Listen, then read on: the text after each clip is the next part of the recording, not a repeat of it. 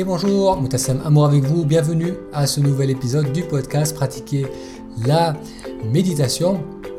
Si c'est la première fois que vous découvrez ce podcast, dans ces épisodes, on parle de méditation et on découvre comment la méditation peut nous aider à avoir plus de clarté sur les décisions que l'on prend dans notre vie. Ça nous aide à avoir davantage confiance en nous et à nous exprimer plus pleinement. Donc dans cet épisode, dans les épisodes précédents et dans les épisodes à venir, on parle de tout cela. Si c'est donc votre première visite, je vous invite à vous inscrire à la newsletter en allant sur pratiquer la méditation. Vous faites une recherche Google, pratiquer la méditation. Ça vous amènera sur le blog. Vous pourrez vous inscrire à la newsletter. Ça vous donnera accès aux meilleurs épisodes du podcast et ça vous permettra aussi de découvrir une méditation guidée qui vous aide à calmer le mental en moins de 10 minutes. Alors j'espère que votre mois d'août se passe au mieux. Si vous prenez des vacances, j'espère que vous en profitez. Je reviens pour ma part d'un voyage au Laos. Euh, j'ai passé 10 heures en van, aller et retour.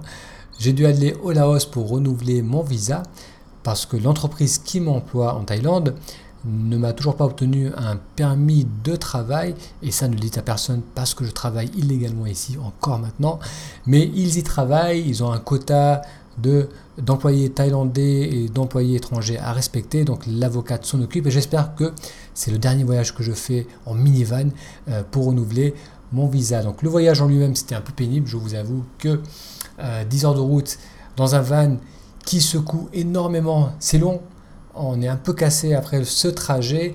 Après ces 10 heures de route, on arrive les 3-4 heures du matin et on doit attendre l'ouverture de la frontière au Laos parce qu'il ferme euh, pendant quelques heures durant la nuit.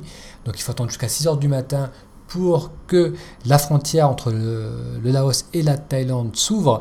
Et là, on descend tous du minivan, on s'agglutine aux barrières et euh, à 6 heures du matin, les barrières s'ouvrent, tout le monde se met à courir et euh, on passe la première frontière, on obtient le visa pour aller au Laos. Ensuite, ils nous mettent dans des bus et on va au consulat thaïlandais pour faire une demande euh, de visa touristique. Et donc tout cela prend du temps, donc chaque, chaque, étape prend une à deux heures. Et après donc un voyage de 10 heures, dans le minivan et quelques heures pour l'aspect administratif. Enfin, il nous dépose à l'hôtel. Donc ce qui est sympa, c'est que euh, grâce à ce voyage, donc 10 heures dans un minivan, ça crée une certaine proximité entre les passagers. Du coup, euh, j'ai sympathisé avec pas mal des occupants de ce minivan. On s'est retrouvés pour la plupart dans le même hôtel et on en a profité pour découvrir la capitale du Laos, euh, Vientiane, si je ne me trompe pas. Et c'est une petite capitale très agréable qui se trouve sur le bord du Mekong. Et c'est beaucoup plus traditionnel, moins développé, on va dire, que la Thaïlande. Euh, c'est plus aéré, c'est plus calme. Donc je vous avoue que ça m'a fait un bon break de Bangkok, qui est une ville extrêmement tumultueuse. Et donc on a passé une bonne soirée avec ces personnes que j'ai rencontrées. Et le lendemain, on a récupéré nos passeports, on a repris la route et après encore 10 heures de route, on s'est retrouvé à Bangkok. Ça fait deux jours que je suis rentré. Et je suis content de reprendre le travail, je suis content de me retrouver à nouveau à Bangkok. Surtout, ce qui a changé, c'est que désormais, je travaille 5 jours par semaine et non pas 6 jours par semaine. J'ai un jour euh, off, un jour de congé en plus par semaine. Et je vous avoue que ça fait une grande différence. Si vous êtes euh, abonné à la newsletter, euh, j'avais écrit un article dessus, un email je vous avais envoyé où je, je partageais un peu ce changement avec vous. Donc si vous n'avez pas vu cet email, si vous n'êtes pas abonné à la newsletter, ce qui s'est passé, c'est que ce jour de congé me permet de passer du temps à nouveau à écrire, à travailler sur le blog, à faire ces enregistrements. Et ce qui est bien, c'est que je peux facilement concilier le travail d'écriture avec ce jour de repos, que ce soit euh, lorsque je vais dans des cafés pour travailler ou dans des parcs. Euh, c'est des cadres agréables. Et euh, pour moi, écrire, c'est pas vraiment un travail, c'est vraiment plus un plaisir. Et comme je l'expliquais dans l'email, cette nouvelle situation, le fait donc de travailler 5 jours au lieu de 6, m'a rappelé un concept simple. Si l'on ne demande pas, on ne risque pas de recevoir. Parmi les 9 chiropracticiens avec qui je travaille, donc qui sont employés par la même entreprise, je suis le seul à faire des demandes.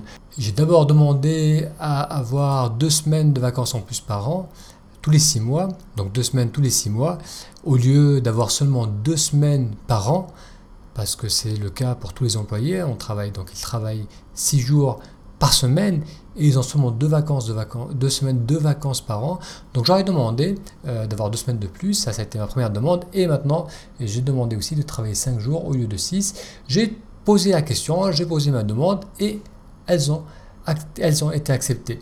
Donc euh, mes collègues, qui sont pour la plupart des Thaïlandais, aimerait aussi faire moins de jours, donc j'ai eu l'occasion d'en parler avec eux à, de multiples reprises, donc on n'arrêtait pas de se plaindre qu'on travaillait trop, que ça faisait trop, qu'on avait besoin d'un jour de plus de break pour pouvoir faire d'autres choses, pour ma part pour pouvoir aussi profiter euh, de vivre ici. Et euh, donc ces autres collègues aimeraient aussi euh, travailler moins de jours, donc travailler un jour en moins, mais ils ne font pas la demande. Et c'est avant tout culturel.